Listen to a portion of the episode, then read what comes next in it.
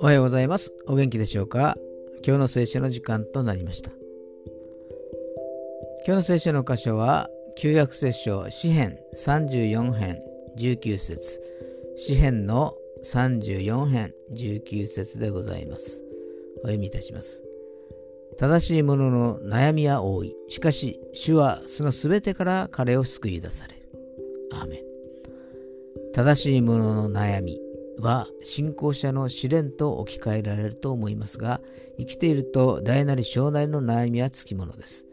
人間関係、仕事、恋愛等々、数え上げればきりがありませんが、神様は次に約束の言葉を添えてくださっているのです。すべてから救い出されると。今日も悩みから解放され、すがすがしい気持ちになりますように。